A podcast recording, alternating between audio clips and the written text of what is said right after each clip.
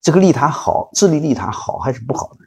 肯定好。我再接着给大家继续分析另外一个逻辑，先分析两个模型啊，分析两类组织的特性，你会发现自利一定是利他的，利他背后一定是利己的啊。这个背后的两个逻辑，首先是我们一定要知道，企业是自一定是自利的、自私的啊。我们初中时候学过一门课，课学过专门对企业一个定义，嗯，追求利润最大化，就是考虑考虑自己的利益。但是你会发现，它有一个前提，一定是先利他。如果他不利他，他满足不了自私，但是你会看他的动机不是利他，他的动机是先自私啊。但是那顺序你必须先利他，才能满足你的自私，这是我们要考虑的。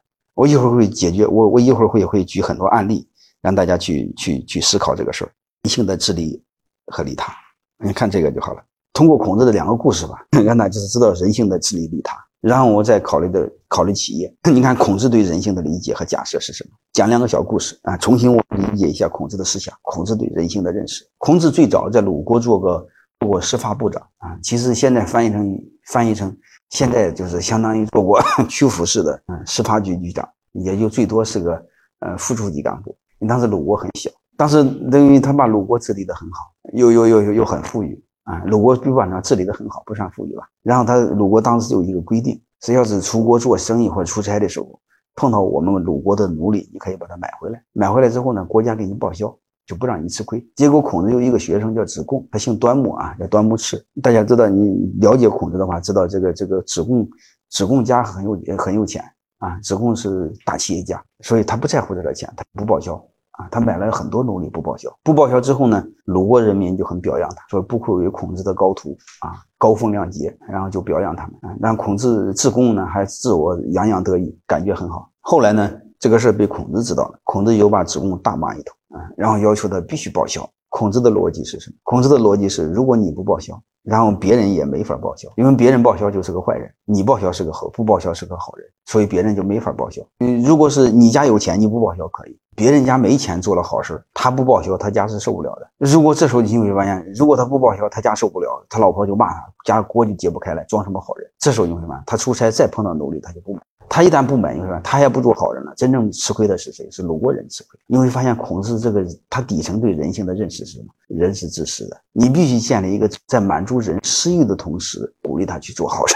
然后孔子就要求子贡必须去报销，不报销不行。所以，这个你会发现，孔子对人性的理解是非常深的。孔子对人性的假设，人是自私的，只有自私，双方利益最大化。考尊重人性的知识。那另外呢，还有一个就是发生过另外一个故事，就是鲁国有一个农民路过一个池塘的时候呢，发现小孩在水里掉水里了。这个农民就把那个小孩给捞出来了。捞出来之后呢，他看小孩没事他顺便就把他家牛给牵走了。然后鲁国人就骂他不是个东西。你说救人就救人吧，你牵人家牛干什么？孔子听到了这个消息之后就很不以为然，就说这个人做得好。鼓励他这么干。孔子的逻辑是什么？如果这个人私心很重，他救了孩子得不到好处，他就不会救孩子。但对这个农户来说，你放心好了，你家牛再值钱，也不如你孩子值钱。所以你会发现，真正的优秀的制度是鼓励坏人做好事。但是鼓励坏人做好事的底层，你得假设人是自私的，让坏人得到好处，让坏人得到好处，坏人就会慢慢变成好人。你会发现，这几千年来，你会发现对人性的理解，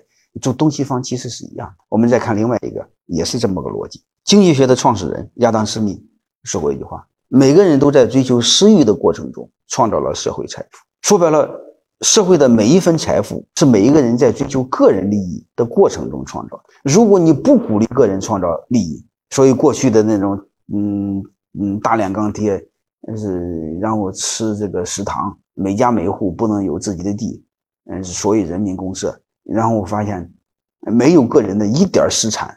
没法追求个人的一点私欲啊！后来你会发现，改革开放，我们尊重了每一个人私欲，允许搞小商贩，允许搞投机倒把，就做买卖做生意。